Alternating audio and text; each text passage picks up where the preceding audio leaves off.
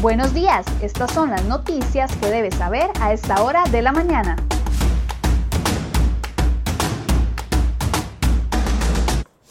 Siete con 22, muy buenos días. Gracias por iniciar este miércoles con nosotros acá en Cere Hoy Noticias. Vamos de inmediato con las informaciones que les hemos preparado en la portada de Cere Hoy para el día de hoy.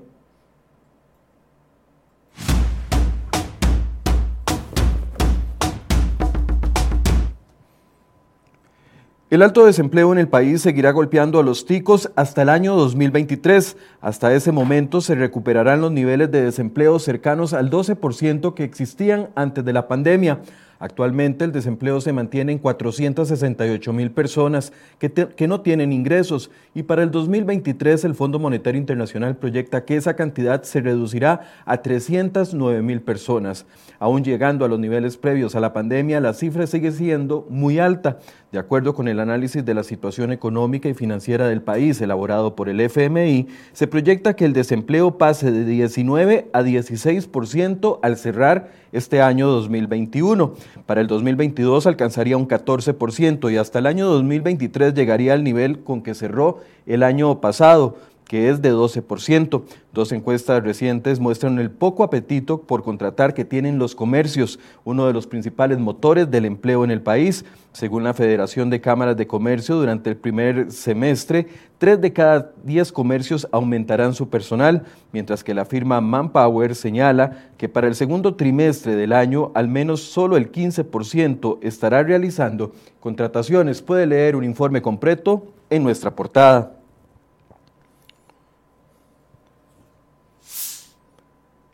También la inexperiencia del Instituto Costarricense de Ferrocarriles en el manejo de concesiones públicas no pasó inadvertida para el Banco Interamericano de Desarrollo.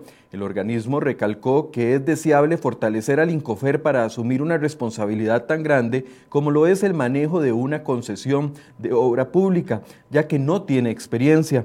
Así lo citan en un documento de 17 páginas denominado Análisis y Recomendaciones, remitido a la jerarca Elizabeth Briceño Jiménez en noviembre del año pasado. En el caso del tren eléctrico, el Incofer no tiene experiencia previa en el manejo de concesiones que permita al mercado determinar cómo va a gestionar un proyecto de ese tipo, detalló el BIT en su informe. Desde el año anterior, Incofer pretende estar a cargo de la concesión del multimillonario proyecto, aunque existe el Consejo Nacional de Concesiones que por ley se debe hacer cargo de este tipo de contratos. Aunque la legislación faculta que las instituciones autónomas impulsen proyectos de concesión, tal y como ocurre en este caso, la falta de experiencia implica un riesgo enorme para el proyecto.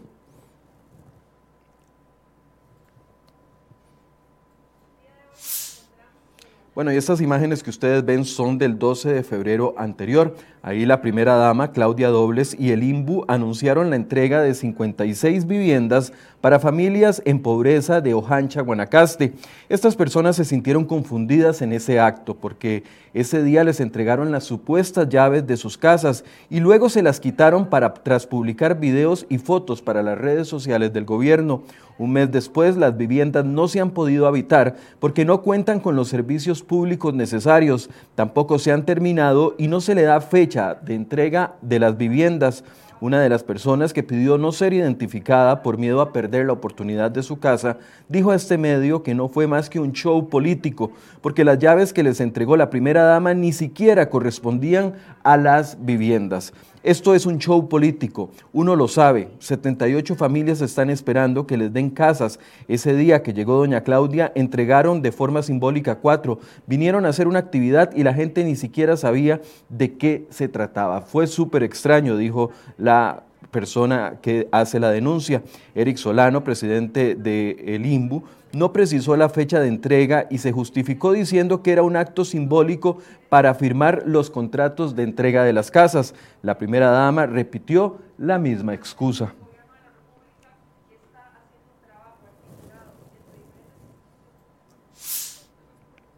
La política exterior y el discurso del presidente Carlos Alvarado acerca de su interés y por fortalecer la carrera diplomática del país vuelve a estar en tela de duda. Los diputados de oposición condenaron la intención del mandatario de acomodar en una embajada al cuestionado y polémico exministro de la presidencia, Marcelo Prieto Jiménez.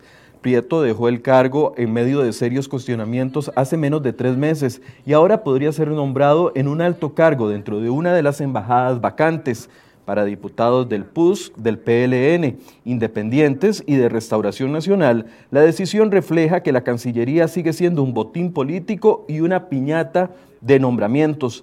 Además cuestionan que una vez más el PAC implemente la política de la puerta giratoria, que es cuando un funcionario sale por la puerta de atrás de una institución y poco tiempo después entra por la puerta delantera de otra entidad pública. Este martes, CROI.com reveló una reunión entre el exministro Prieto y el canciller de la República, Rodolfo Solano, en la Casa Amarilla. Tras ese encuentro, el ministro no descartó que a Prieto se le, se le intente nombrar en una embajada.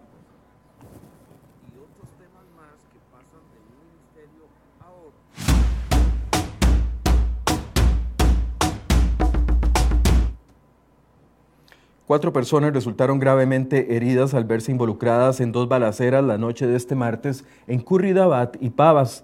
En Curridabat, un hombre indocumentado recibió dos balazos en tórax y abdomen y fue trasladado en condición crítica al Hospital Calderón Guardia. En circunstancias que no están claras, ocurrió otro tiroteo en Pavas. Ahí dos hombres resultaron heridos y fueron trasladados en vehículos particulares a un centro médico. Además, otra balacera se produjo la noche de este martes y dejó dos personas fallecidas y un herido de gravedad. El tiroteo se produjo en Puerto Soleil, en la Cruz de Guanacaste, a 600 metros de la delegación policial de la localidad. La Cruz Roja informó que declararon fallecidos en la escena a dos de los baleados, mientras que el herido fue trasladado de urgencia a la clínica de la Cruz. Todos estos hechos están siendo investigados por el OIJ. Además, otra nota que ha acaparado titulares en las últimas horas, un juzgado dictó seis meses de prisión preventiva contra una síndica de la municipalidad de Tibás de apellido Quirós, esta que ustedes ven en imágenes. Ella fue detenida por agentes del OIJ por pertenecer a una red criminal sospechosa de estafas por un monto de 300 millones de colones. En la audiencia también se le impuso prisión preventiva a otros nueve sospechosos de conformar esta estructura criminal que es investigada por fraudes informáticos y por lavado de dinero.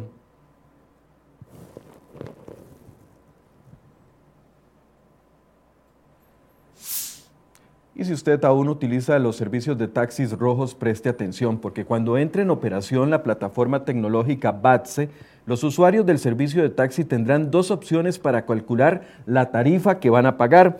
La nueva app dará la opción de que se pague con base en el monto calculado por la aplicación o a través del taxímetro, conocido popularmente como la María.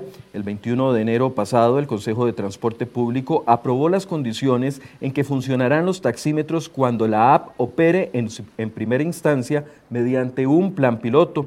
El objetivo de la institución es que BATSE sea un, de uso obligatorio para concesionarios y conductores de taxi.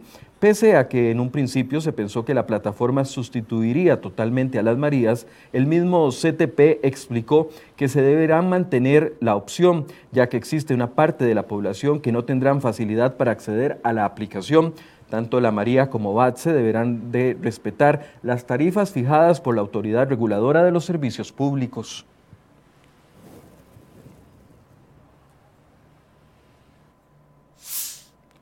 Y este martes llegaron al país 86 mil dosis más de la vacuna contra el COVID-19.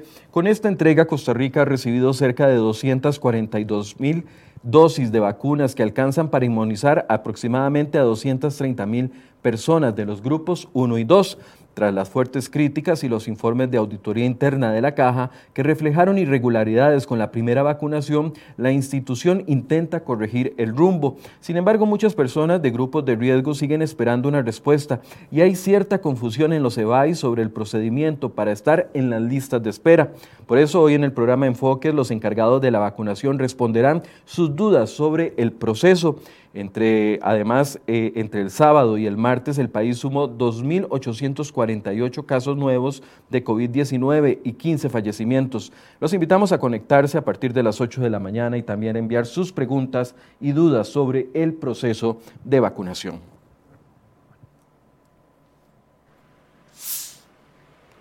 Y esta es otra nota que le traemos en la portada de cerehoy.com el día de hoy, y es que la auditoría interna de la Caja Costarricense de Seguro Social detectó incumplimientos en las fechas de entrega de las millonarias compras de ventiladores pulmonares para atender a los pacientes de COVID-19.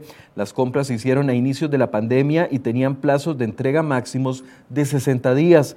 En, un informe del 18 de diciembre anterior, la auditoría interna detectó que hubo incumplimiento en las fechas de entrega y que en algunos de los casos los ventiladores no fueron entregados del todo. El informe de auditoría revela también que en algunos casos las empresas ni siquiera solicitaron las prórrogas debidas para poder atrasarse con las entregas. La caja le contrató a cinco empresas la compra de 280 ventiladores pulmonares por un monto cercano a los 9 millones de dólares. Sin embargo, 80 de ellos nunca fueron entregados. Puede leer el informe completo de la auditoría interna en nuestra portada.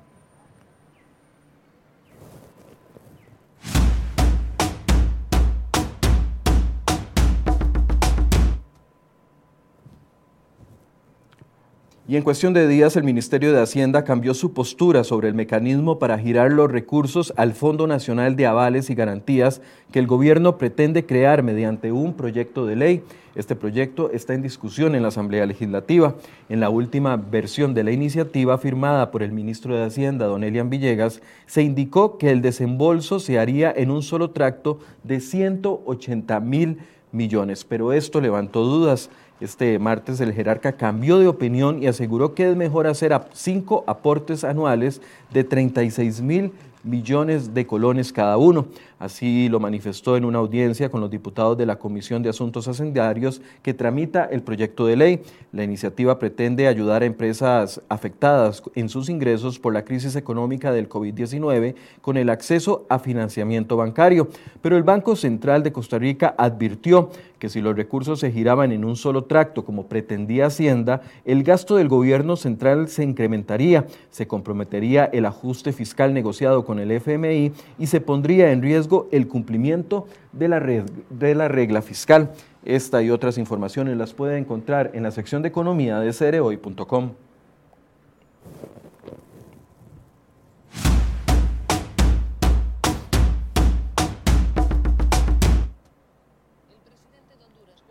El presidente de Honduras, Juan Orlando Hernández, habría ayudado a traficar miles de kilos de cocaína hacia los Estados Unidos. Así lo aseguró este martes un fiscal de la ciudad de Nueva York en el juicio federal contra un narcotraficante llamado Joanny Fuentes. El fiscal dijo al jurado que Fuentes sobornó incluso al presidente de Honduras y se tornó intocable a raíz de esta asociación. El presidente lo blindó a prueba de balas, esto a cambio de una dádiva de 25 mil dólares. En 2013 y 2014 Fuentes pagó sobornos por un total de 25 mil dólares en efectivo del dinero de la droga al actual presidente a cambio de esa supuesta protección. El fiscal se basa en el testimonio de un contador identificado como José Sánchez, que trabajaba para una empresa arrocera en Honduras y que se utilizaba por el narco para lavar dinero. El abogado de la defensa intentó desacreditar el eventual testimonio del testigo, acusándolo de mentir para afectar a su cliente y al mandatario hondureño.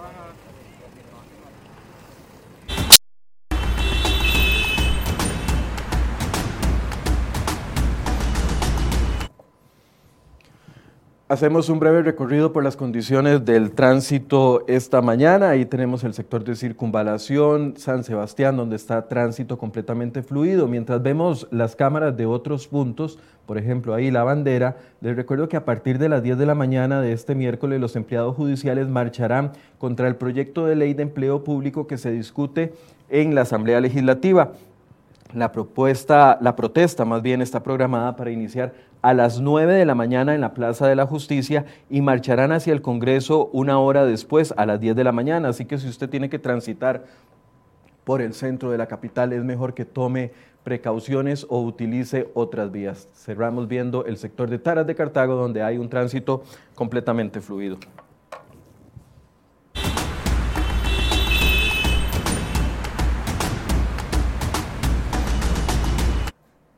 Bueno, y si sus papás o sus abuelos están dentro de los grupos de riesgo y todavía no han sido llamados para ser vacunados, es importante que se conecte con nosotros a partir de las 8 de la mañana. Una vocera de la Caja del Seguro Social va a estar explicando todo el proceso y las dudas que ustedes tengan con respecto a la vacunación de los grupos prioritarios. Estamos hablando de personas mayores de 58 años. ¿Por qué algunos no, los han llamado? ¿Qué deben de hacer? ¿Deben de ir a inscribirse al EVAIS? ¿Qué pasa si no le contestan el número telefónico que se da en estos centros de salud? Bueno, todas esas preguntas las vamos a responder a partir de las 8 de la mañana, así que los invito a que se conecten y participen de esta entrevista. Muy buenos días.